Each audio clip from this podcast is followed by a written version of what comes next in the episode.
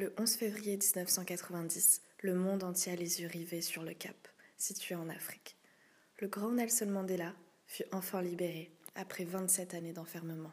C'est le prix qu'il a payé pour imposer la liberté et l'égalité au régime le plus raciste de l'Afrique. Nelson Mandela était un grand homme.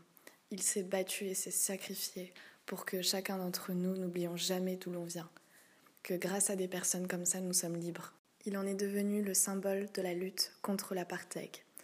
L'apartheid, pour ceux qui ne savent pas, ce qui signifie séparation, mise à part, c'était une politique de ségrégation raciale en Afrique du Sud.